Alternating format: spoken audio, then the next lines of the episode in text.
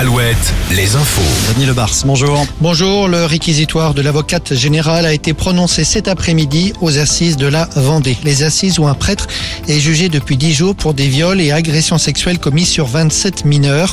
L'avocate générale a réclamé 20 ans de réclusion. La peine maximale donc, elle demande aussi une interdiction définitive de fréquenter des mineurs et de séjourner en Vendée. Dernier jour de procès demain avec les plaidoiries des avocats et une longue délibération des jurés. Le verdict sera rendu demain soir. Et puis ce nouvel épisode, après la mort de Leslie et Kevin, le père de Kevin, Guy Trompa, doit être jugé demain pour les menaces de mort et les instigations à l'assassinat qu'il avait proférées contre deux des suspects. Il est, précisons-le, en détention provisoire depuis un mois. La disparition de deux jeunes femmes dans les Deux-Sèvres, elles ont été retrouvées aujourd'hui après quatre jours sans nouvelles, en bonne santé, précisent les gendarmes qui parlent de disparition volontaire. Le maïs n'a plus la cote, ou en tout cas moins qu'avant. 100 000 hectares de moins de surface cultivée cette année en France. Un fort recul au profit du tournesol, notamment le tournesol qui est plus adapté au changement climatique.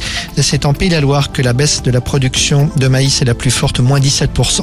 Le centenaire des 24 heures du Mans, premier rendez-vous aujourd'hui, l'ouverture du musée, l'exposition consacrée au centenaire pendant un mois. Second rendez-vous demain, le pesage des véhicules dans le centre-ville du Mans, un moment toujours très attendu.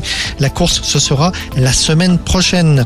Enfin, la météo, quelques averses orageuses depuis cet après-midi sur le Limousin. Les températures ont approché les 30 degrés de la Charente-Maritime au centre Val-de-Loire en passant par la Vendée, le Maine-et-Loire. Retour du soleil partout demain.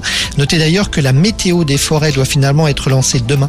Météo sur les risques d'incendie secteur par secteur. Bonne fin de journée sur Alouette. Merci Denis.